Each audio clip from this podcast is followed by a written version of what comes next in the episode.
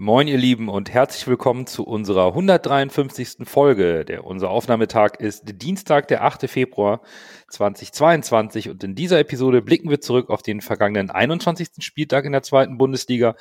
Insbesondere natürlich auf das Spiel unseres HSV beim Tabellenführer SV Darmstadt 98. Und wir wagen wie immer einen Blick auf das kommende Spiel am Samstag gegen den FC Heidenheim. Für euch am Mikrofon sind Nando, Berger und Lasse. Wir sind euer Volksquarkgeflüster. Schön, dass ihr dabei seid. Moin, moin, Hamburg, meine Perle. Ich mag dich so derbe gerne. Deine Menschen, dein Gewöhn, so wunderschön. Moin, moin, moin, moin, Hamburg, deine Straßen. Ordentlich Wasser, was ein Hafen. Und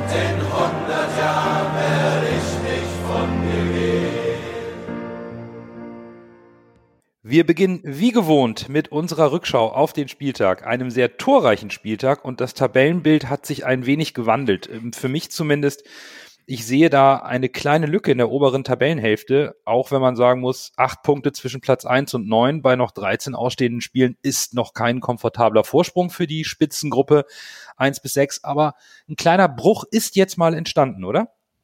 Ja, ich habe mir das noch viel drastischer aufgeschrieben. Ich habe geschrieben, äh, Nürnberg und Paderborn abgeschlagen. Nein, ich habe geschrieben, Nürnberg und Paderborn minimal abgeschlagen. St. Pauli kommt tatsächlich noch nicht so hundertprozentig in Tritt, muss man sagen. Ich fand Paderborn am Ende der zweiten Halbzeit deutlich besser. Im Grunde genommen hätte Paderborn das Spiel sogar gewinnen können, in meinen Augen. Und ja, Schalke wie immer kein schöner Fußball, aber effektiv.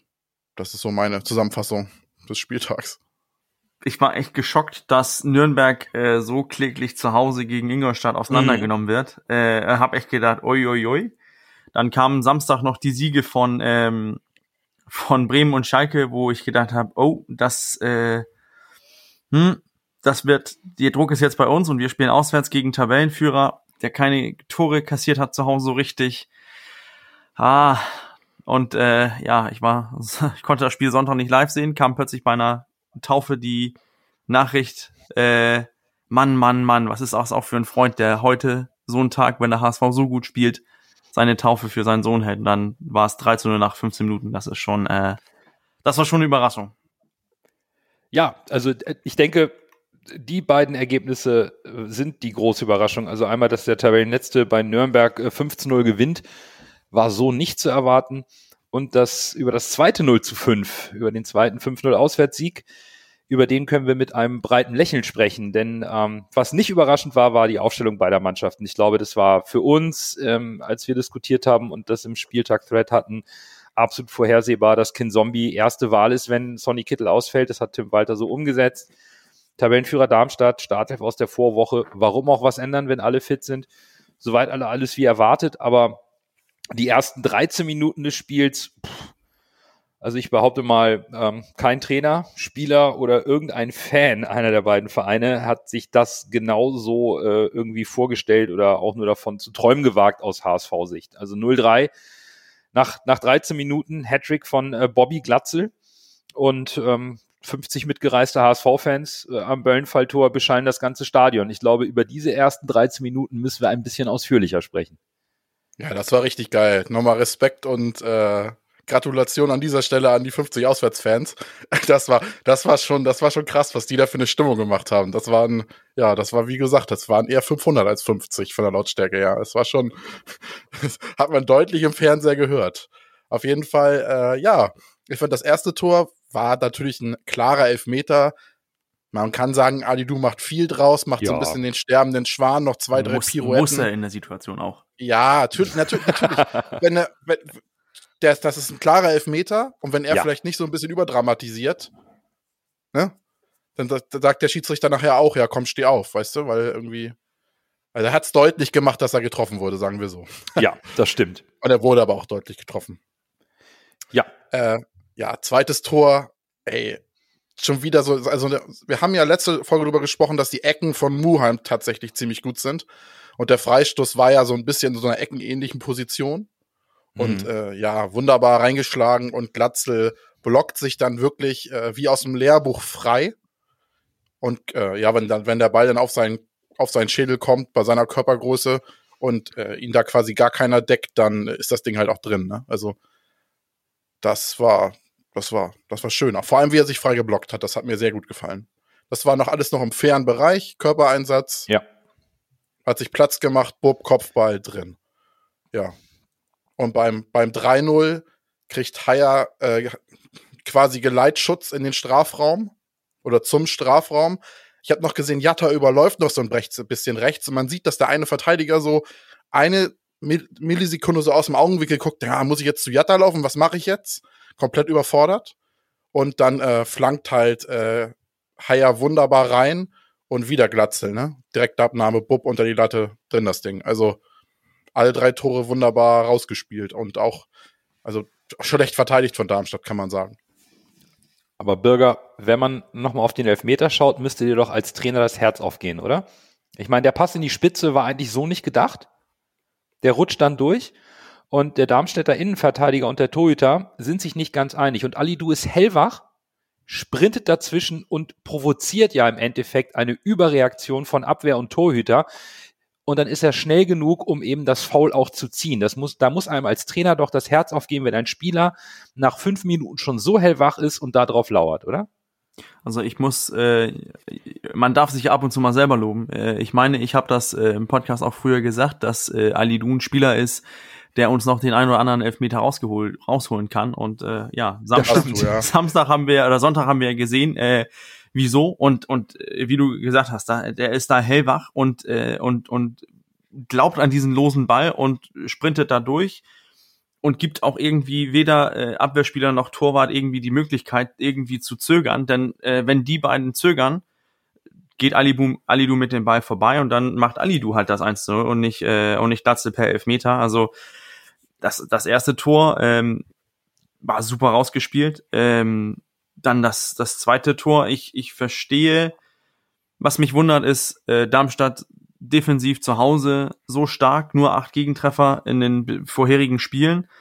Ähm, und dann so schlecht verteidigt bei, bei einem ruhenden Ball, wo sie, wo ich denke, es ist eine Selbstverständlichkeit, dass der HSV Glatze sucht. Ähm, und auch beim dritten Tor, äh, da steht er auch aus meiner Sicht ziemlich frei und kann un bedrängt diesen, diesen Abschluss ähm, machen. Ja, und dann nach 3 zu 0 äh, war das Spiel ja auch äh, mehr oder weniger entschieden. Also, und ja, aber da, da kommen wir ja noch zu. Das war jetzt die erste Viertelstunde, die wir durchgesprochen haben. Genau. Und ich glaube, wenn es einmal läuft bei einem Stürmer, ne, wenn du einen Elfmeter reinmachst, dann kriegst du einen Kopfball, machst den auch noch rein, dann gelingt dir auch so eine Volleyabnahme unter die Latte. Da, da hast du es einmal das große losgezogen in, in, in dem Spiel. Äh, was, was Robert Glatzel dann eben auch gelungen ist. Und äh, ich fand's, ja, es ist perfekt angelaufen, das Spiel. Das muss man dann auch, glaube ich, ganz fair sagen. Darmstadt ist vielleicht noch nicht richtig auf dem Platz, hat schon den Elfmeter gegen sich und die nächsten beiden Torschüsse sitzen auch. Da kannst du nicht viel tun. Und wenn du das Glück hast und auch die Qualität, das so auszuspielen, dann kann eben auch mal, und das haben wir in dieser Liga oft genug gesehen, ähm, der Tabellenführer zu Hause plötzlich äh, 3-0 hinten liegen. Und dann läuft so eine Halbzeit, ja, die läuft dann wie gemalt für den HSV. Ich meine, du hast in der 19. Minute die Kopfballchance von Reis, der geht ganz knapp vorbei. Kurz vor der Halbzeit steht Glatze leider minimal im Abseits, sonst macht Kin Zombie noch das, das 4 zu 0. Hm. Und, und wenn wir jetzt über die gesamte erste Halbzeit sprechen, Bürger, du musstest es ja im, im, im Real Life gucken und äh, dein Co-Trainer Lasse hatte dann das Halbzeitfazit für uns auf Twitter geschrieben. Und er hat das so äh, zusammengefasst, durch den frühen Treffer konnte der, kommt der HSV gut ins Spiel. Aber was der HSV danach macht, ist richtig stark. Hellwach in den Zweikämpfen, stark im Verschieben. Darmstadt wird durch vertikales, direktes Offensivspiel hinten eingeschnürt und das Spiel in den Halbräumen ist überragend. Würdest du auch die erste Halbzeit so zusammenfassen, wie Lasse es ähm, in der Emotion im Spiel gemacht hat oder in der Halbzeit?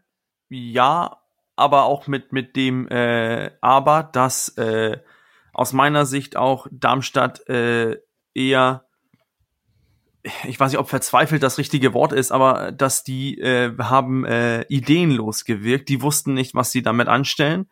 Und jedes Mal, wenn wenn sie den, äh, wenn sie in einen Zweikampf gekommen sind, hat der HSV diesen gewonnen, weil die waren, wir waren da hellwach, haben alles was dann in die Nähe vom, vom HSV-Tour gekommen ist, haben wir an äh, zwei Kämpfen gewonnen. Und sobald wir den Ball erobert haben, schnell nach vorne gespielt. Und, und dadurch, es, es kam mir so ein bisschen vor, ähm, dass, dass äh, die Spieler so ein bisschen ratlos waren, was machen wir jetzt? Und das hast du aus meiner Sicht auch gesehen in der Pause, dass das Lieberknecht wechselt gleich dreimal. Aber HSV hat das natürlich sou souverän runtergespielt. Einfach ganz ruhig.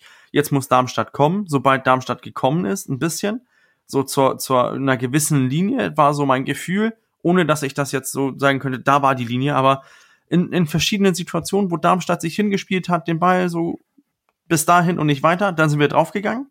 Damit sind die nicht zurechtgekommen. Wir dann den Ball erobert, ein bisschen Ball laufen lassen und dann wieder hin nach vorne gespielt, nach vorne gespielt ähm, und, und einfach defensiv sehr stark gestanden, besonders in der ersten Hälfte. Ja, also für mich war die erste Hälfte, äh, erste Hälfte auch der, eigentlich der, der Inbegriff des offensiven Walterballs. Wir haben, also mir ist es äh, zumindest aufgefallen, dass diese Rochaden auf den Positionen wieder zu sehen war, sehr intensiv. Also Haya und Murheim sind aus der Abwehr heraus erstmal wieder in die Halbposition ins Mittelfeld gerückt. Kinzombie und Reis dafür ein bisschen mehr nach außen, haben die äh, Flügel überladen mit Alidu und Jatta und immer wieder auch die Vorstöße der Innenverteidigung, ob nun Schonlau oder Vuskovic. Da wurde richtig Druck gemacht, um die kompakte Defensive der Lilien, die wir auch äh, in der Vorwoche angesprochen haben, durcheinander zu bringen. Und so hatte ich immer den Eindruck, dass der HSV in der ersten Halbzeit nahezu in jeder Situation in Überzahl war und durch ein sehr intensives Gegenpressing auch defensiv absolut unanfällig und Darmstadt komplett einschnüren konnte. Für mich eine sensationelle und fehlerfreie erste Halbzeit. Das meinte ich auch mit den überragenden Spielen in den Halbräumen. Kinzombie und Reis haben ein super Spiel gemacht. Und auch Muheim und, und, und. Haya war, war, war, war auch richtig stark. Und vor allem, wie du gesagt hast, die waren halt nicht nur außen, sie waren auch in den Halbräumen und äh, die waren irgendwie gefühlt überall, die beiden Außenverteidiger und die waren auch richtig weit vorne. Also die waren ja fast schon Sechser, wenn nicht sogar Achter in einigen Situationen. Und damit kam halt äh, Darmstadt gar nicht klar mit dieser Überlagerung des Mittelfelds. Also ähm, ich, ich fand, wenn man, wenn man sich gegen dieses ähm, 4-4-2 äh, durchsetzen möchte, was du ja eigentlich mit diesen, mit diesem Block, äh, diesen Achterblock hast, also Tietz und, und Pfeiffer sind keine großen äh, Pressing-Monster, das hat man gesehen. Ähm, und dann bist du, bist du an das erste Pressing vorbeigezogen. Dann hast du mit, mit deinen beiden Außenverteidigern, Muheim und, und Haya, die gehen dann so ein bisschen in die Mitte, heißt, da hast du plötzlich die Überzahl geschaffen, weil du gegen äh, mhm. Jasula und Kempe gespielt hast. Ähm, mit, mit Kinzombie Reis oder auch mit Meffert bist du dann in, in der Situation Überzahl. Heißt, entweder muss sich äh, Melas oder äh, Skarke muss sich da frei rücken und mehr zentral reingehen oder es sind die Außenverteidiger, aber die Außenverteidiger wurden dann ja auch natürlich gebunden von breitstehenden Alidu und, äh, und Jatta. Die standen auch sehr weit vorne. Die standen nämlich auch sehr weit vorne, mussten sich und, und wussten nicht, also in mehreren Situationen kam es mir so vor, okay, gehe ich jetzt auf, auf äh, Haya, in diesen, in der in diese Halbraumposition gezogen ist, gehe ich jetzt auf ihn rauf oder auf Muheim oder warte ich oder äh, decke ich eher was, was äh, Jatta und, ähm, und Alidu machen und dann hast du im Mittelfeld noch äh, ein ähm, Reis und auch äh, Kinzombie, die äh, Jasula und Kempe äh, schwindelig gelaufen haben. Also ähm, was, was man da äh, an Laufarbeit und Laufintensität gesehen hat, auch immer um diesen freien Raum zu besetzen. Und, und, und, und darum geht es ja. Ne? Dieses, du siehst, du hast in, in diesen Viererblock vor dir, wie kann ich den irgendwie aus der Organisation ziehen? Dann kommt Raya, äh, kommt Raya Haya von rechts rein. Okay, dann, dann agiert Darmstadt darauf. Und wenn Darmstadt darauf agiert, agieren wir wiederum anders irgendwie. Und anstelle, dass, dass Darmstadt auf uns agiert haben, haben wir auf Darmstadt agiert und die immer auf unseren Zug reagiert und wir dann immer auf diesen Gegenzug dann wieder agiert, also in einer anderen Position. Deswegen, das fand ich ähm, mit diesen wechselhaften Spielen, mit dieser intensiv, intensiven Laufarbeit, das fand ich ähm, phänomenal. Also was man, was man auch ähm, mehrmals gesehen hat, ist, dass wenn Glatze sich, ähm, sich ähm, in, in, in, in unsere eigenen Reihen so ein bisschen fallen lassen hat, ist Ken Zombie immer ganz schnell, ganz aufmerksam gewesen, dass er diese Achterläufe äh, wahrgenommen hat, die auch Kittel nimmt. Also das war, da waren mehrere sehr, sehr gute taktische Leistungen dabei. Ja, Jasula ist ja so ein bisschen der klassische Abräumer bei Darmstadt und der Spielzerstörer. Ich meine, vier Leute auf einmal kann er nicht abräumen. Von daher äh, nee. war das taktisch vielleicht, das war echt, das war echt gut. Ja, weil, ja. ja, also der HSV hat in den ersten 45 Minuten definitiv geschafft, die Ordnung und die Struktur, in der Darmstadt stark ist, komplett durcheinander zu bringen. Und Bürger, du hast es eben angesprochen, Thorsten Lieberknecht musste reagieren, hat das zur Halbzeit getan. Drei Wechsel. Und es war auch in der zweiten Halbzeit damit zu rechnen, dass Darmstadt irgendwie nochmal alles versuchen wird, um einen Anschlusstreffer zu erzielen. Und ihr, die kamen auch zu Chancen. Jetzt könnte man böse sagen, der HSV war vielleicht ein bisschen zu lässig. Aber aus meiner Sicht gab es nur diese eine gefährliche Situation an 57 Minuten, wo der Ball da an Pfosten geht und ein bisschen Tamtam -Tam vor, vor Daniel Heuer Fernandes ist. Aber das war im Grunde die einzig wirklich gefährliche Situation, da man ja den, den Abseitstreffer in dem Sinne nicht zählen kann. Der war einfach nicht gefährlich, weil der Klaus mal Abseits kam. Und jetzt kann man geteilter Meinung sein in den ersten 15 Minuten der zweiten Halbzeit. War der HSV aus eurer Sicht da zu passiv? Oder war das genau richtig, einfach mal zu schauen, was bietet Darmstadt jetzt aus der Kabine kommt an? Ja, ich würde sagen, von beiden etwas. Also der HSV war mir ein Ticken zu passiv, aber es war ja auch zu erwarten, dass Darmstadt erstmal volle Kapelle anläuft. Was anderes, was anderes bleibt ihnen ja nicht übrig. Ne? Die müssen halt ein frühes Tor erzielen, um überhaupt noch eine Chance zu haben, ins Spiel zurückzukommen. Und von daher war das, habe ich schon verstanden, was der HSV da getan hat aber es war mir dann irgendwie doch nicht äh, im, im Dagegenbieten nicht konsequent genug. Äh, und wenn der Ball von Honsack reingeht, den er da an die, an, an die äh, Latte, hätte ich fast gesagt, an Pfosten schießt, dann steht's halt schon 3-1.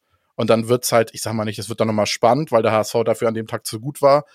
Aber ja, wäre da nochmal ein Akzent, den hätte Darmstadt setzen können. Wir kennen Fußball, wie Spiele sich verändern können. Es ist ein Glück nicht passiert. Und ich muss sagen, der Schuss von Seidel, den fand ich richtig stark, muss ich sagen. Also das war, in meinen Augen war das ein Traumtor, den er da schießt. Gut, er kommt aus dem, äh, aus dem Abseits. Äh, für uns zum Glück. Und ich weiß nicht, was meint ihr? Kann man das jetzt auf Heuer Fernandes Körpergröße schließen, dieses Tor? Weil er zieht halt voll ab und Heuer Fernandes versucht doch die Arme hochzunehmen, er fliegt halt über ihm ins, ins Tor. Ich weiß nicht genau, ob das jetzt daran liegt, dass Heuer Fernandes vielleicht nicht der Größte ist, ob das ein größerer Torwart locker mit der Mütze weggefischt hätte. Ich glaube, das war einfach ein Sonntagsschuss. Also so ein Ding, hm. Geht auch beim größeren Torhüter rein. Siehst du vielleicht nicht kommen, dann flattert er vielleicht ein bisschen mhm. und dann greifst du mit der Hand einen Millimeter daneben. Ich glaube, das hat mit der Körpergröße nicht so viel zu tun, zumal wir ja auch die Explosivität und Athletik von Daniel Heuer Fernandes kennen und der holt auch mal so einen Ball aus dem Winkel. Ich glaube, das Ding hat ihn einfach überrascht und schlägt dann einfach mal ein, ähm, jetzt unabhängig von der Abseitsposition, sondern rein auf den Schuss bezogen so ein Ding kannst du halt mal kassieren. Wäre jetzt so mein, mein, meine ja, klar. spontane klar, Antwort nicht, auf, auf, deine, auf deine Frage. Ne? Nein, nein, nein. Es ist aus dem Bauch heraus, würde ich sagen, so ein Ding sitzt einfach auch mal. Ja, ist auch, ist auch mein Gedanke, dass äh, der zieht da ab, da stehen äh, zwei Innenverteidiger vor. Ich glaube, Daniel Häufner sieht ihn auch spät äh, und, und muss, reagiert dann einfach zu spät. Ne? Es ist halt ein Schuss. Also wir kennen das ja mit, wenn, wenn man diese, das ist ja so, aus meiner Sicht war das so, so, so ein Verzweiflungsschuss irgendwie. Wir stehen hier, da stehen zwei Innenverteidiger vor uns. Ja. Irgendwie muss ich irgendwas. Ich baller mal drauf. Ich baller ja. mal drauf, mal sehen, was, was kommt. Und dann geht so einer mal rein äh, und andere Male dann äh, liegt der oben auf der 19. Reihe im, im B-Rang. Also das ist. Der, der saß, war ein guter Schuss, äh, war gut reingemacht, aber aus meiner Sicht war das auch in, in in der erst, also der Anfangsphase von der zweiten Hälfte. Das war, Darmstadt musste kommen. Der HSV musste sich erstmal auf diese neue Darmstadt-Einstellung äh, ähm, äh, einfinden, einordnen, so ein bisschen, okay, wie, wie machen die das jetzt? Die haben äh, uns plötzlich Mann, Mann im Mittelfeld gedeckt und plötzlich hat man auch gemerkt, da, da hatten Jasula mehr äh, Power, mehr Durchschlagsvermögen, genauso auch wie ein Kempe. Da hat man äh, aus meiner Sicht hat man da zwei Kämpfe verloren, die eigentlich, die man in der ersten Hälfte immer gewonnen hat, weil man da in Überzahl war oder Mann-Mann und plötzlich bist, bist du da gleichgezogen mit Darmstadt. Ähm, und, und da ist Darmstadt gekommen. Aber ich glaube, man, man muss auch so sehen von, von HSV-Sicht aus, okay, versucht mal was, was, was ihr kommt, denn wir waren ja auch nicht ungefährlich. Wir hatten ja auch die Chancen zum, zum Kontern und, und den Respekt vor unseren, vor unser Umschaltspiel mit, mit Yatta Alidu oder auch Kin Zombie äh, Sonntag. Das, der, der war noch da. Und dann nach der, äh, nach der 60. Minute, da merkt Darmstadt dann plötzlich auch, okay, heute wird's nicht mehr. Und dann, ab dann hat das Spiel so für mich so ein bisschen so hingeplätschert und man hat auch gemerkt, dass, dass Darmstadt äh, mehr darum bemüht war, äh, das Spiel einfach über die Zeit zu bringen. So aus meiner Sicht. Ich, ich kannte auch das Endergebnis, deswegen, ich glaube, ich, ich habe das Spiel so ein bisschen anders gesehen dann. Ja. Ja, aber ähm, auch wenn man das Endergebnis kennt, war es für mich absolut nachvollziehbar, also dass der HSV sich bei einer solchen Führung zurückzieht, weil die Lücken, die Darmstadt anbieten wird und auch getan hat im Laufe eines Spiels, wenn sie versuchen, noch was zu drehen, die werden ja immer größer. Das ist eigentlich gar nicht ihr Spiel. Daher fand ich das gar nicht so verkehrt und man konnte ja auch nicht erwarten, dass man beim Tabellenführer jetzt nochmal so eine Halbzeit hinlegt und da irgendwie sechs, sieben, acht Tore schießt. Das von daher für mich total nachvollziehbar, dass man sich tiefer stellt, guckt, was Darmstadt jetzt anbietet, um auf Umschaltmomente zu setzen. Und nachdem der HSV in der ersten Halbzeit eben diesen offensiven Walterball zelebriert hat, habe ich in der zweiten Halbzeit sogar mit Freuden eine weitere Facette, eine taktische Idee in unserem Spiel gesehen. Und an der Stelle äh, muss ich äh, Lars grüßen, den Herr Eberhard, mit dem, auf den geht nämlich jetzt die kommende Wortkreation zurück, weil wir mal äh, vor gewisser Zeit ein bisschen gefachsimpelt haben. Das war einfach Verwalterball. Man hat es clever verwaltet, ins Umstaltspiel zu gehen mit den schnellen Außen. Und ich glaube, man kann die zweite Halbzeit gar nicht äh, besser beschreiben, sondern man hat das Ergebnis auf sehr hohem Niveau verwaltet und die sich bietenden Möglichkeiten genutzt, ohne sich eben weh zu tun. Keine gelben Karten, keine unnötigen Fouls, keine Hektik, nicht ähm, den Schlagabtausch irgendwie rein. Nein, ganz in Ruhe mal zu gucken, mit dem Glauben an die eigene Stärke und die breite Brust zu sagen, kommt, wir können immer noch mal einsetzen das war so ein bisschen, hatte ich die ganze Zeit das Gefühl und es gab für mich eben auch nur diese eine gefährliche Szene von Darmstadt. Und das ist dann am Ende für den Tabellenführer zu Hause zu wenig. Und das rechne ich dem HSV auch in der zweiten Halbzeit mit der Umstellung in der Taktik sehr hoch an. Und man muss ja auch sagen, dass es ein großer Fortschritt ist, wie du schon sagst, weil das war etwas, was wir unter Daniel Thune ja gar nicht konnten. Verwalten war, der HSV konnte nur 0 oder also 180 km/h oder, oder, äh, oder ja, oder, oder wenn du nur irgendwie 175 mhm. km/h gefahren bist oder 100 km/h vielleicht sogar nur, dann sind die anderen direkt an dir vorbeigezogen. Das war, äh, das ist ein echter Fortschritt, dass wir anscheinend jetzt auch, wie du ihn getauft hast oder wie Lars ihn getauft hat, diesen Verwalterball spielen können. Äh, ja, das ist, äh, das macht mir Mut, sag ich mal. Also ich, ich gehe da auch mit, dass man das gut verwaltet hat äh, nach der ersten Viertelstunde, also die letzten halbe Stunde. Aber ich, ich finde auch, man, man darf nicht außer Acht lassen, dass, äh, dass Darmstadt war aus meiner Sicht da auch gebrochen und hatte schon akzeptiert, ja. heute wird's nichts mehr und sind auch äh, aus meiner Sicht so ein, zwei Gänge runtergegangen und, und haben auch einfach versucht, jetzt hier keine große äh, Klatsche zu, zu, äh, zu holen ähm, oder auch äh, keine, keine großen gelben Karten zu holen und so weiter. Also das war auch, mhm. es war die letzten 30 Minuten, äh, bis auf diesen, diese ein, zwei Highlights, die dann noch kamen, äh, es, es war ja auch kein, also wenn man sich die 30 die letzten 30 Minuten noch anguckt, du sitzt da nicht und du sitzt ja auch nicht da, oh, ich schlacker hier mit den Ohren vom, vor den Fußball. Das war einfach ein, ein Spiel, was, was über die Zeit gehen musste. Absolut. Und man konnte auch während des Spiels sehen, dass bei Darmstadt mehr und mehr die Köpfe runtergingen, die Schultern wurden hängen gelassen, weil einfach es sollte nicht sein, es sollte nicht gelingen. Und zum Ende hin gab es ja nochmal zwei Tore und zwei Debüts. Äh, Georgi äh, Chakvetaze durfte sich für zwölf Minuten zeigen, hat ein bisschen Eingewöhnungszeit auf dem Platz bekommen. Elijah Kran hat ebenfalls in den ersten Profiminuten gesehen, direkt eine Vorlage auf Glatze geliefert zum 5-0 und, und Bobbys fünften Tor. Winzheimers, ja, Schuss äh, da eine Viertelstunde vor Schluss hat dann auch Darmstadt wirklich den letzten Funken Hoffnung ausgeknipst. Und gerade das Tor von Winsheimer, ne, der wackelt da mit der Hüfte nach rechts und der Verteidiger macht zwei Schritte mit und er kann ihn dann ganz entspannt mit rechts ähm, in, die, in, die, in die Ecke schlänzen. Da, da zeigt, da, da war die Spannung auch bei Darmstadt raus. Aber in Summe haben wir zwei Debüts zu besprechen. Vielleicht fangen wir mit Georgi an. Und äh, Bürger, wir haben den ja letzte Woche versucht zu analysieren. Wie hast du das jetzt mal so gesehen, seine, seine ersten Ansätze als HSV-Spieler? Ich fand, ich habe ich hab das gesehen, was, äh, was ich so auch persönlich so von ihm erwartet habe. Also technisch finde ich, fand ich ihn gut. Ähm, er hat auch mit, mit äh, einer hoher Passquote, hat direkt aufs, äh, von außen aufs Tor abgeschossen. Äh, er hat schon gezeigt, was er kann, was er möchte.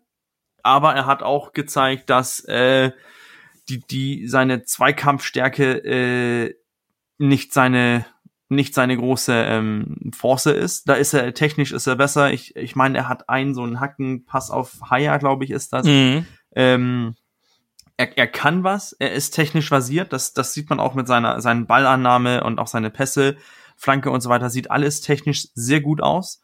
Nur körperlich sieht er aus meiner Sicht so ein bisschen ziemlich klein aus und, und es könnte für ihn so ein bisschen so, so eine robuste, ich glaube, bei, beim 0 zu 0 und mit Volldampf wäre es ein andere Debüt gegeben. Ich glaube, die 13 Minuten, die er jetzt bekommen hat, haben ihn äh, aus meiner Sicht, ich glaube, es war sehr gut, dass er in so ein Spiel reinkam und sich ein bisschen so ein bisschen frei aufspielen konnte, ein bisschen zeigen konnte, das, das habe ich drauf. Ähm, was dann natürlich auch die, die ähm, Mannschaftskameraden so ein bisschen äh, Vertrauen geben, okay, wir können ihn im, im kleinen Raum zuspielen, weil er sich äh, so mit dem Ball abtrennen kann. Ähm, nur müssen wir vielleicht nicht äh, ihn direkt einen Ball spielen, wenn er einen Mann im Rücken hat oder sowas. Dann das ist, da ist er nicht gut. Da muss man halt auf die Stärken äh, des einzelnen Spielers äh, spielen. Ich habe noch eine Sache zum ähm, zum Tor von von Winsheimer. Ähm, wie sah ihr, wie habt ihr das gesehen vom äh, vom Torwart von Darmstadt? Muss muss er den nicht irgendwie haben, wenn man ein Torwart von einer Spitzenmannschaft ist? Ich, ich fand, das war. Also, ich, aber ich fand, das ist so. Nee, also ich fand nicht, also, dass der wirklich haltbar war. Fand ich jetzt auch nicht. Ich glaube, da ist, da muss man auch die, ich glaube, den Spielstand und die Spielsituation sehen. Ich glaube, dass Schuhen da auch äh, den Kopf schon unten hatte. Ja, und, ja, das, das meinte ähm, ich ja. Den, den, den kann man halten. Ja, kann man vielleicht, aber der war schon sehr platziert geschossen und, und Winsheimer kann den Kopf hochnehmen, hat Zeit ohne Ende im Strafraum, um sich das Ding auch zurechtzulegen. Natürlich ist der nicht sonderlich hart geschossen, aber gut platziert. Ja, und das Schuhen, Schuhen dann vielleicht ähm, eine Sekunde zu spät reagiert, weil der auch nicht mehr voll auf der Höhe ist. Ich glaube, das ist geschenkt, oder Lasse? Ja, aber man muss auch sagen, ich freue mich, dass Winzer mal getroffen hat. Ich mhm. äh, kritisiere ihn ja auch oft genug und ich habe mich wirklich über das Tor gefreut. Aber das ist halt schon ein bisschen so ein Oberligatrick, ne, mit dem man den macht. Ja, man ja. Einmal also, links grob rein. Also der, der, äh, der, Abwehrspieler ist ja auch, äh, der war auf dem Weg zum ja, Großstand oder so. War, oi, oi. Das war, wenn man jetzt ganz hart sagen würde, Karriere beendet vom ja. Abwehrspieler. aber aber äh, ja, das war nicht schlecht gemacht, aber ich sag mal nicht unbedingt zweite Bundesliga klappt das nicht so oft der Trick. Nein, nein, nein. Aber äh, Lasse, würde man, wenn man jetzt nochmal zurück zu äh, Chuck Vetaze kommt, vielleicht sagen, hm, vielleicht doch nicht für die Zentrale, sondern eher ein Spielertyp wie Alidu, so trickreich technisch auf der Außenbahn, als eher im, auf der Achterposition, wo es ein bisschen mehr bedarf im, im System Walter? Ja, aber wenn wir sagen, er ist nicht zweikampfstark, ist äh, Kittel ja auch nicht unbedingt. Oh. Und der spielt auch mal öfter auf der Acht. Also für mich, ich sehe ihn auf beiden Positionen einsetzbar. Ich habe da nicht so Kopfschmerzen. Für, für die grobe Arbeit hast du ja immer noch Meffert und, äh, und, ja. Äh, und Reis. Und äh, also für mich kann der auf Außen spielen und auch auf der Acht. Also zumindest also mir ist er jetzt ehrlich gesagt was. in den äh, zwölf Minuten, wo er gespielt hat, ich dachte, er kriegt ein bisschen mehr äh, Einsatzzeit. Ich dachte, er wird vielleicht in der 60. oder so schon reingeworfen. Also mir ist jetzt ehrlich gesagt nicht so besonders aufgefallen also seine Ballbehandlung und sein, sein Offensivdrang und seine Ideen und auch den Mut, da mal abzuschließen, den fand ich schon ganz auffällig. Also er hat richtig frei losgespielt und wollte direkt mal ein bisschen was aus dem Repertoire holen und zeigen. Das fand ich schon ganz gut. Ähm, natürlich wird es ein bisschen überschattet, dass ein 18-jähriger Abiturient für fünf Minuten reinkommt und so einen Traumpass spielt. Ne? Oh, war das schön. Da kommt der kleine Elijah Kran rein ganz entspannt, natürlich beste Voraussetzung für ein Debüt. Du führst 4-0 und kannst mal ein bisschen mit dem Ball umgehen. stehst am Strafraum, kannst den Kopf hochnehmen und so einen schönen Pass in die Schnittstelle spielen zu Glatzel, war schon cool. Also ich glaube, das ist so ein Debüt, das nimmt er auch mit nach Hause. Also so wie Glatzel den Ball. Das war ein Champions League Pass. Das war richtig geil. Muss ich ehrlich sagen. Also der Pass hat mir richtig imponiert. Das war vor allem so ein halber No-Look-Pass. Der guckt da gar nicht hin, guckt ein bisschen woanders hin, damit die Mitspieler nicht, damit die Gegenspieler nicht merken, was er vorhat, dann spielt er den da einfach so rein. Das war schon, also. Ein fürs Herz. Man darf nicht von einer Aktion jetzt äh, auf seine Nein, um äh, weitere Karriere schließen, das ist klar. Aber das war schon, war schon, schon, schon schick gemacht. Also, das war richtig toll. Jetzt versetzt euch mal in die, äh, in den, in die Schuhe von, von Thorsten Lieberknecht. Da bekommt ein Gegenspieler den Ball mit, äh, mit dem Rücken zum Tor, bekommt er den Ball, darf den Ball annehmen, gucken, weggucken und dann einen Pass spielen. Ich wäre als Trainer ausgerastet. Ich habe das Tor mehrmals angeguckt. Ich gesagt, okay, das ist ein geiler Pass, das ist richtig gut. Der Lauf von Glatze, perfekt. Alles gut und schön. Und ich, ich fand auch, dass also so generell sein, sein Einstand war richtig gut, hat's gut gemacht. Aber diese eine Szene, ich glaube, dass du als Verteidiger so einen Spieler zwei Meter gibst, wo er sich den Ball annehmen kann, gucken kann, nochmal weggucken kann und dann den Pass spielen kann. Ich will nichts von, den, von dem Pass runternehmen, aber ich denke, wenn, also ich hätte, persönlich hätte ich da meinen Innenverteidiger zusammengefaltet, weil ich fand, das war schwach, das war zu passiv aus meiner Sicht. Da war die Luft schon raus, würde ich behaupten. Aber, ja, aber auch dann, also mein damaliger Trainer hätte hätt uns danach laufen lassen, direkt nach dem Spiel.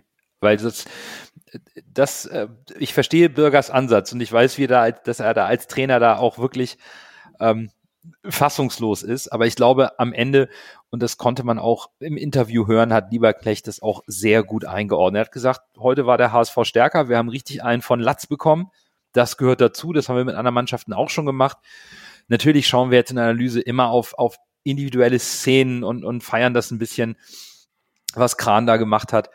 Ich glaube, in Summe hat Lasse nicht ganz unrecht. Das Ding war gelaufen und ähm, dann kriegst du halt auch noch das fünfte. Ich meine, wir haben sowas auch mal von, von München in noch schlimmerer Form bekommen, wenn es oh, einmal richtig ja. läuft und, und du als Mannschaft auf dem Platz überhaupt keine Antworten mehr findest und, und völlig neben der Spur bist und dir einfach auch nichts gelingt, nicht mal eine normale Ballannahme, dann kann es eben mal übel ausgehen. Und ich glaube, insgesamt kann man das Spiel so zusammenfassen. Darmstadt hatte einen gebrauchten Tag, der HSV einen perfekten, eben auch dank des Hattricks nach 13 Minuten.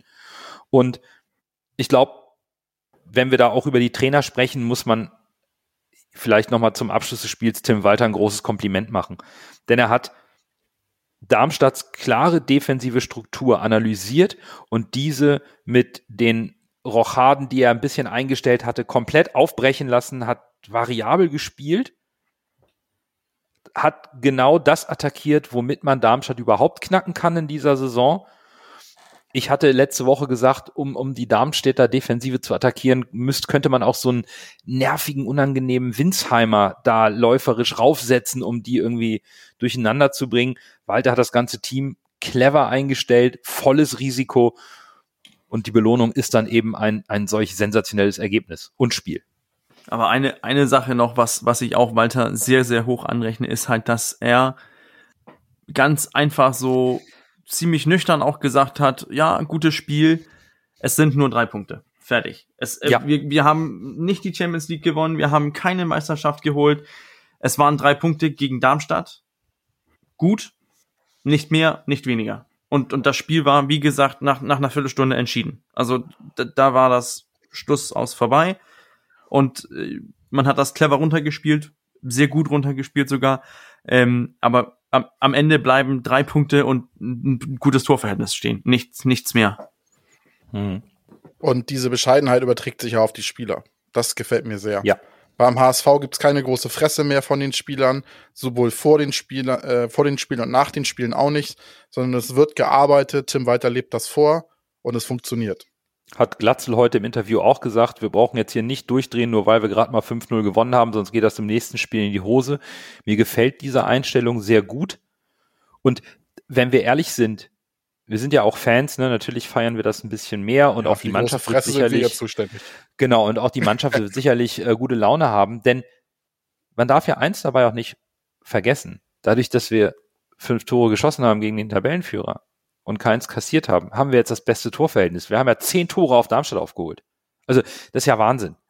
Ne? Das, das ist ja, das ist ja irre. Und, und durch das bessere Torverhältnis konnten wir dann mal um einen Platz in der Tabelle hochgehen. Also das ist irre, aber diese, aber mal so ein, so ein Erfolgserlebnis auch mal in dieser Höhe, in dieser Dominanz, das tut, glaube ich, schon am Ende richtig, richtig gut. Das kannst du eigentlich keinem erzählen, dass du in einem Spiel beim Tabellenführer Darmstadt 5 zu 0 gewinnst und dadurch durch die Tor Tordifferenz äh, an Schalke in der Tabelle vorbeiziehst. Ja. Das ist eigentlich so grotesk. Ja, total. Aber ich, ich finde, ähm, um, das, um das Spiel jetzt mal so ein bisschen zu, zusammenzufassen, ähm, ich finde auch, äh, ich finde es auch schön, Glatze spricht das an, Tim Walter hat es angesprochen, aber das zeigt ja auch genau die, wie eng die Liga beisammen ist. Wir hatten das am Anfang angesprochen mit, äh, dass Heidenheim, äh, nicht Heidenheim, Paderborn und, und äh, Nürnberg sind fast abgeschlagen. Wir spielen Samstag gegen Heidenheim, die sind punktgleich mit uns, also da unentschieden oder eine Niederlage und dann ist äh, das Ergebnis von Sonntag sowieso egal. Ja, dann lass uns doch auch rübergehen zum nächsten Spiel. Aber wir müssen noch den Man of the Match auflösen. Das wird sicherlich eine ganz große Überraschung, wie unsere Hörerschaft äh, gewotet hat. Aber ganz schnell noch einmal den Spendenstand in der Rückrunde. Fünf Tore und äh, drei Punkte. Macht dann jetzt insgesamt acht Punkte in der Rückrunde. Dafür gibt's 50 Cent pro Punkt, macht also vier Euro. Neun geschossene Tore, 10 Cent pro Tor, 90 Cent. Da sind wir also nach vier Spielen schon bei 4,90 Euro für die Rückrundenspende. Das ist großartig. Dann erst Groh, der den Ball übernimmt. Halblinke Position zu Mackert. Er sollte schießen. 25 Meter am ersten frei. Schuss auf das Tor. Tor! Tor! Ein herrlicher Treffer. Ein wunderbarer Treffer. Angeschnitten. Der Ball fliegt er unhaltbar rechts ins Eck. Wenn wir jetzt einen Ball hätten, würde ich es Ihnen nochmal zeigen. Dann kommen wir zur Auflösung des Man of the Match. Und äh, an dieser Stelle an einen unserer, einen weiteren Hörer Grüße, nämlich an den äh, Weltmeister 1887. Der hat auf Twitter vorgeschlagen, dass wir zu diesem Spiel unsererseits etwas vom Prozedere abweichen, sofern wir Robert Glatzel als Man of the Match haben. Bedeutet, jeder von uns, sofern er Glatzel als ähm, besten Spieler gewählt hat, könnte gemäß der Idee vom Weltmeister seinen Co-Man of the Match vorstellen. Ich finde es eigentlich ganz charmant, weil wir auch den Man of the Match immer ein bisschen unsererseits nutzen, um auf einen Spieler aufmerksam zu machen, der uns sehr imponiert hat. Lasse, du fängst wie immer an. Hast du Glatzel als Man of the Match oder direkt jemand anderen gefunden? Ich habe tatsächlich nicht Glatzel als Man of the Match. Oh, alles klar. Ich habe heute mal die Hipster-Lösung, wenn man sie dann so nennen kann. Aber äh, so hipsterig ist es gar nicht. Ich habe ja gesagt, dass ich mich irgendwie noch kein Spiel gefunden habe, wo ich Tim, Tim Laszlo Walter als oh, Man of the Match nehmen oh. konnte. Und bei der Einstellung und bei der, wie die Mannschaft da reingestartet ist, wie er sie perfekt eingestellt hat beim 5 zu 0 beim Tabellenführer, wann, wenn ich jetzt, also Tim Walter ist mein Man of the Match. Und danach folgt dann als Co-Man of the Match folgt natürlich Robert Glatzel für seine vier Tore. Ich habe Glatzel als Man of the Match. Daher stelle ich meinen Co-Man of the Match vor. Und der hat mich am Sonntag mit seiner Spielfreude beeindruckt, mit seiner Power und sehr intelligenten Spielverhalten. Er hat zwar kein Tor geschossen, war aber mehrmals nah dran. Und weil ich ihn sehr oft kritisiere hier im Podcast und der Meinung bin, dass er eigentlich in Summe zu wenig zeigt, muss ich einfach bei diesem Spiel fair sein und honorieren, dass er ein super Spiel gemacht hat. Und er sollte nicht der Ersatz für Sonny Kittel sein, so hat es auch Tim Walter gesagt, sondern das sind alles gleichwertige Spieler. Aber er hat eben Kittel nicht vermissen lassen und ähm, daher geht meine Wahl als Co-Man of the Match an David Kinzombie, der ein mega Spiel gemacht hat. Also ich kann sagen, ich bin mich auch äh, Bobby Glatze. Ähm, vier Tore, fünf Schüsse aufs Tor, fünf, die ähm, innerhalb des Torrahmens sind äh, und daraus machst du vier rein. Perfekter Tag für einen Stürmer. Dennoch finde ich das sehr lustig, dass wir sprechen darüber. Glatze ganz klar für die vielen Man of the Match. Und dann gucke ich so bei Y-Scout seine, seine Daten an. So, so überragend ist, ähm, ist sein Spiel eigentlich nicht gewesen. Er hat Oh, das sagt er, nachdem ja. er vier Tore geschossen hat. wenn man, na, wenn man so ein bisschen so, so die Pfeife andere andere ähm, Parameter so guckt, ne, so sein seine offensive Duelle gewinnt er nur äh, 42 Prozent. Er gewinnt nur äh, ein von vier Kopfballduell. Er gewinnt. Ähm, ja, der war drin. Ja, der war drin. Das war genau und das war durch das Richtige, ne, dass er äh, und Mein Trainer hat seine- immer gesagt, wer trifft, hat recht. Genau, seine Passquote ist auch nicht überragend mit, mit 67 Prozent, aber er macht halt Jetzt macht er den Glatzl ja schlecht. Ich will, ich will ihn ja nicht schlecht reden. Ich meine nur, Nein, nein, Glatzel nein. war in, in den entscheidenden Situationen war er halt da.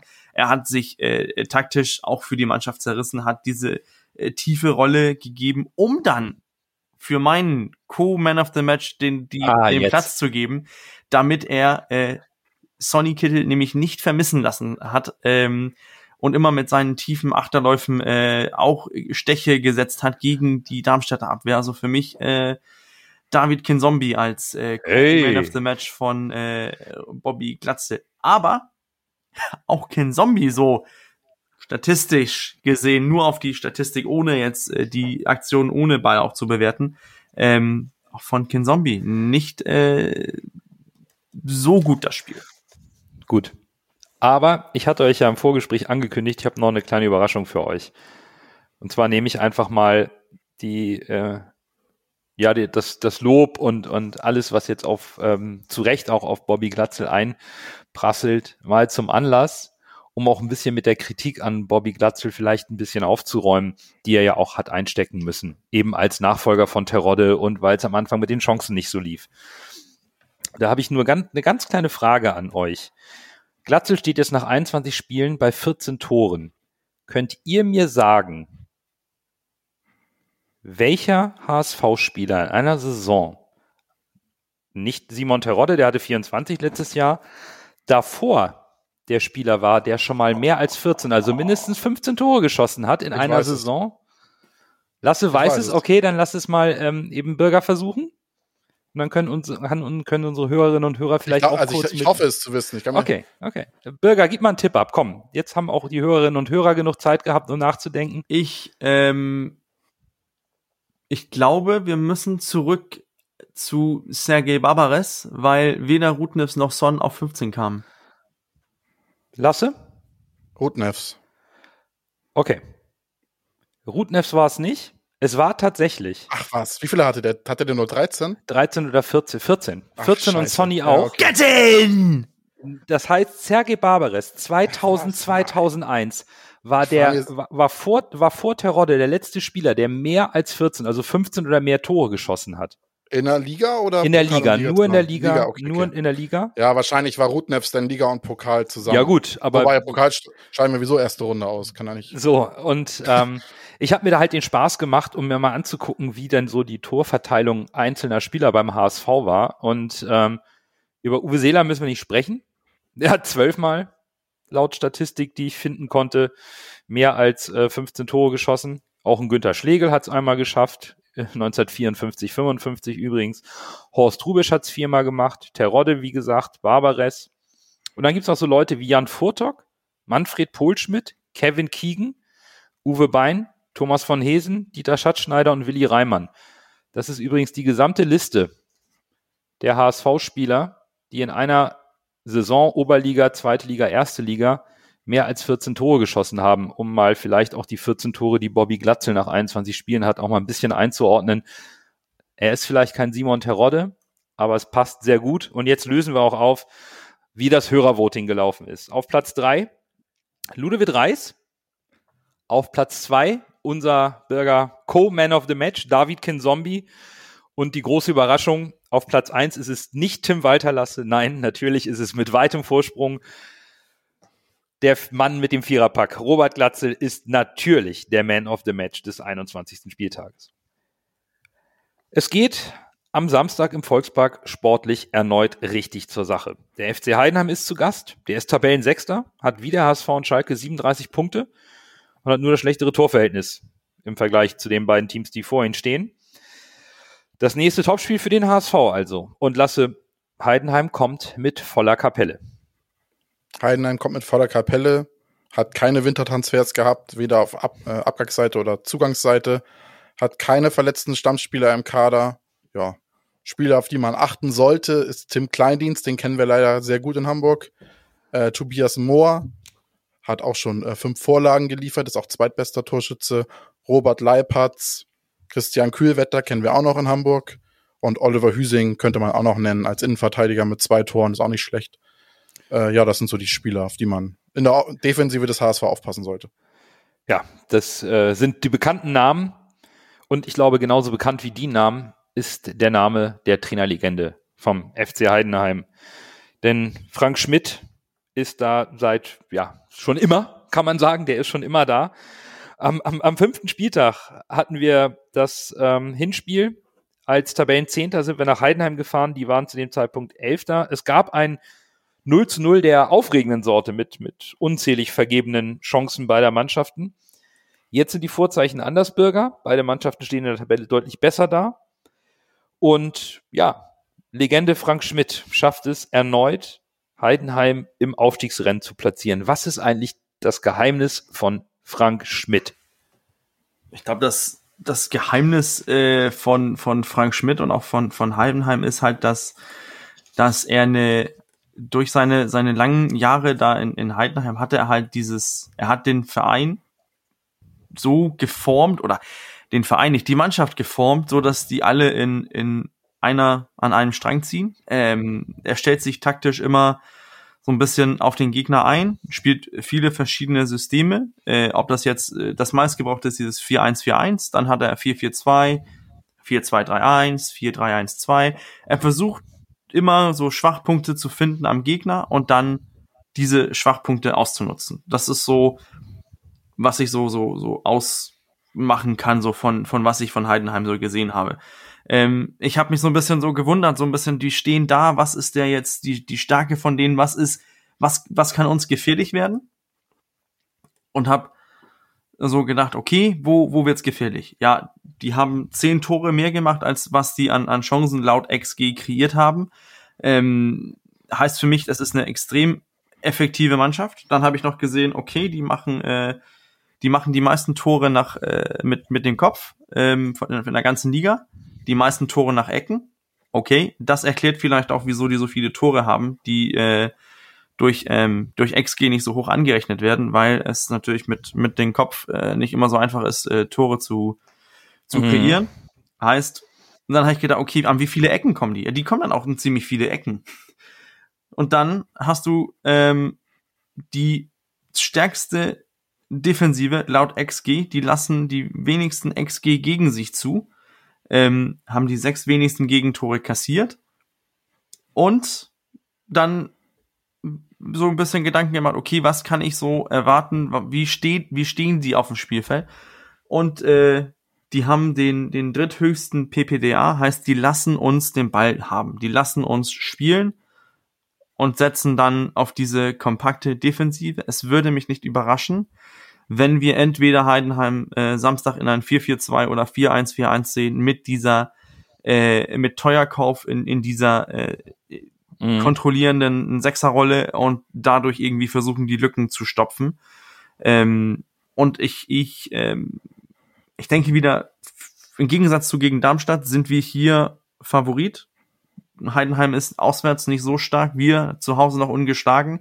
Ähm, da äh, es, es, es mag, wir sind beflügelt, aber ich, ich glaube, das wird ein, ein harter Brocken zu, zu, zu knacken, denn aus meiner Sicht kann Heidenheim mm, nach Hamburg kommen und auf das Ergebnis 0 zu 0 spielen. Ja, it's, man würde sagen, it's a trap. Jo. Denn äh, Heidenheim gehört neben Bremen zur Mannschaft der Stunde in der bisherigen Rückrunde. Drei Siege, ein Unentschieden. Die haben also zehn Punkte geholt in vier Spielen, sind sogar besser als der HSV. Und wenn man sich dann vielleicht noch ein paar weitere Statistiken anschaut, ne, dann wundert man sich erstmal, wie Heidenheim das gemacht hat. 28 geschossene Tore, 26 kassiert. Torverhältnis von plus zwei, das ist nicht Top-Niveau. Damit äh, fallen die ganz klar in der Tabelle auf als schwächste ja, Torverhältnismannschaft in, in dieser Spitzengruppe. Und 13 Pfosten- oder Lattentreffer klingt erstmal so ein bisschen nach Manko-Chancenverwertung. Jetzt sagt Bürger aber, pff, die nutzen aber ihre Chancen eiskalt. Und bei den Parametern wie Ballbesitz, Passquote, gewonnene Zweikämpfe finden wir sie im Mittelfeld der Liga. Aber Sie sind die laufstärkste Mannschaft der Liga, was gelaufene Kilometer insgesamt angeht, die meisten Sprints und die meisten intensiven Läufe. Das spricht für mich so ein bisschen dafür, die werden unseren Spielaufbau sowas von stören und versuchen Unruhe reinzubringen. Das könnte ja eine richtig große Herausforderung werden lassen. Ja, Jürgen Klopp sagt ja immer, wer mehr läuft, gewinnt das Spiel oder wer mehr läuft als der Gegner, hat gute Chancen, das Spiel zu gewinnen. Mhm. Die Statistik gibt in dem Fall Heidenheim so ein bisschen recht, muss man sagen. Und ja, ich glaube, du hast recht. Es glaube ich wird äh, essentiell für den HSV, sich nicht auf diese auf diesen Abnutzungskampf einzulassen und auf dieses wilde Spiel, das kennen wir ja Mhm. aus Heidenheim, auswärts oder zu Hause. Es waren öfters mal so wilde Spiele, wie gesagt, dieses 0-0, was auch hätte 5-5 ausgehen können eigentlich. Mhm. Äh, der HSV muss versuchen, dagegen zu halten und Struktur und Ruhe ins Spiel zu springen. Ich glaube, dann äh, haben wir eine gute Chance. Also nicht anstecken lassen. Also ich, ich bin gespannt, ob, ähm, ob wir da äh, Heidenheim in in dieses hohe aggressive Pressing sehen werden, was äh, Darmstadt, äh, Darmstadt Dresden ja gegen uns äh, eigentlich ziemlich gut äh, hinbekommen hat und auch St. Pauli oder ob man äh, eher Heidenheim in dieser starken Organisation sehen wird, wo die sehr viel ähm, verschieben und sehr eng die die Räume dicht machen und dann auch sobald das es wieder nach hinten geht auch mit nach vorne schieben, wo wo diese große Laufleistung auch auch herkommt. Ähm, denn, denn es, es, es wird mich nicht überraschen, wenn man sagt, okay, gegen den HSV gehen wir voll auf Pressing und versuchen da den, den, den Spielaufbau zu stören. Wenn man auch weiß, dass man als Heidenheim auch äh, in der Organisation ruhen kann, weil man so wenig äh, im, im, im offenen Spiel zulässt. Und ähm, Stimmt. wenn man diese Geheimwaffe hat mit, äh, mit Tim Kleindienst, der vorne äh, 1,94 ähm, auch äh, auf, auf Ecken und auch auf, auf hohe Bälle, also da auch an diese Spielstation hat, die, die, ähm, die taktisch auch gefährlich werden kann. Also ich bin, ich habe vor Heidenheim schlechteres Bauchgefühl, als ich vor Darmstadt hatte. Jetzt wollen wir mal wieder ein gutes Bauchgefühl reinbekommen, denn äh, auswärts tut sich Heidenheim richtig schwer. Die haben erst äh, 13 Punkte geholt aus 10 Spielen und mit minus 6 auch echt ein mieses Torverhältnis auswärts. Und die fahren nach Hamburg. Die sind zu Hause ungeschlagen, drittstärkste Heimmannschaft. Sonny Kittel kehrt zurück, 10.000 Fans auch. Und obwohl die Stürmer von Heidenheim namhaft sind, Kühlwetter hat erst zwei Saisontore. Vorteil HSV? Ich würde sagen ja. also ich, ich sehe uns auch als Favoriten an. Äh, dennoch ist mein, ist mein Bauchgefühl für das Spiel äh, ist, ist nicht so gut. Aber ich glaube, das hängt auch damit zusammen, dass man so ein bisschen so gebranntes Kind ist. Jetzt nach so einem Okay. äh, guter Sieg auswärts gegen, äh, gegen Pauli dann Ja. oder gegen, äh, gegen Darmstadt. Erinnert mich so ein bisschen an den, den Auswärtssieg damals gegen Pauli, wo man, äh, wow, man kann das Ganze jetzt irgendwie auf dem Wasser gehen und so weiter. Dass da jetzt so ein Tiefschlag kommt. Wäre HSV-esk. Ich habe das auch ein bisschen im Hinterkopf, aber wie wir es gesagt haben mit dem Verwalterball und diesen taktischen Tools, die der HSV jetzt scheinbar drauf hat, was wir die letzten Jahre nicht hatten. Ich habe es ein bisschen im Hinterkopf, weil man, wie gesagt, ein gebranntes Kind ist als HSV-Fan. Aber ganz so extrem Angst wie die letzten Jahre nach so einem guten Spiel habe ich tatsächlich nicht. Also ich habe da eigentlich ein relativ gutes Gefühl sogar, muss ich zugeben. Ich glaube, was ganz wichtig ist, das Spiel in Darmstadt darf nicht der Maßstab für das kommende oder die kommenden Spiele sein. Das ähm, darf sich nicht auf die Stimmung im Stadion auswirken, dass man unruhig wird, auch auf den Tribünen, wenn es nicht von vornherein wieder so knallt wie gegen Darmstadt, sondern Ja. das, das, äh, das wird aufs Neue ein sehr schwieriges Spiel, vielleicht aus meiner Sicht sogar ein Geduldsspiel gegen Heidenheim. Die sind, wir kennen das, die sind seit Jahren brandgefährlich und liegen uns überhaupt nicht. Das ist ein unangenehmer Gegner. Und die Mannschaft hat die Qualität, immer oben mitzuspielen. Das sollten wir nicht unterschätzen und deswegen auch nicht durchdrehen und sagen, wenn man in Darmstadt 5-0 gewinnt, muss man Heidenheim erst recht aus dem Stadion fegen. Ganz, ganz im Gegenteil. Hier ist, wir haben es jetzt gesehen, in der Liga ist kein Spiel ein Selbstläufer. Weniger als 100 Prozent Einsatz wird nicht reichen. Und ich wäre sogar mit einem gewurschtelten 1 zu 0 total zufrieden. Ja, Hauptsache gewinnen. Hauptsache gewinnen oder eben nicht verlieren. Ja, ja. Ähm, ich glaube, wir, wir dürfen auch als, als Fans äh, die Stimmung jetzt rund um die Mannschaft nicht zum Durchdrehen bringen und, und falsche Erwartungen haben. Aber natürlich sollte man als HSV auch das Selbstbewusstsein haben zu sagen, zu Hause sind wir der Favorit gegen Heidenheim und so sollten wir das Spiel auch angehen. Aber das ist etwas, da habe ich vollstes Vertrauen in Tim Walter, der bis jetzt sehr klar in seiner Ansprache ist, in seiner Linie ist und vielleicht bekommen wir ja einen Suhonen zurück, Der Sonny Kittel kommt ja eh zurück, das wissen wir ja. Wir haben Spieler, die momentan gut in Form sind, viele Spieler, die gut in Form sind. Jetzt nicht nur Glatzel wegen seiner vier Tore. Ein Muheim hat eine tolle Entwicklung hingelegt. Moritz Heyer auf der rechten Seite genauso. Vuskovic ist eine Bank. Schonlau ist stark in Form. Heuer Fernandes auch. Meffert konstant in der Saison. Reis hat einen riesigen Entwicklungsschritt hier beim HSV gemacht, eigentlich mehrere. Tim Walter hat es mit der Mannschaft geschafft, dass auch Spieler sich individuell verbessern, dass das System passt. Deswegen kann man auch mal trotz der gebrannten HSV-Vergangenheit mal ein bisschen positiver reinschauen, aber eben nicht durchdrehen und vor allen Dingen nicht Heidenheim unterschätzen. Wir werden auch mal wieder ein Spiel verlieren. Es kann eben auch am Samstag passieren. Das ist leider im Fußball so, gerade in dieser zweiten Liga. Amen. Amen ist ein schönes Schlusswort. Und dann soll es das auch für diese Folge gewesen sein. Mit dem Fokus auf den kommenden Samstag danken wir euch fürs Zuhören. Wir hören uns natürlich nächste Woche wieder. Bis dahin, bleibt gesund und nur, nur der HSV. HSV.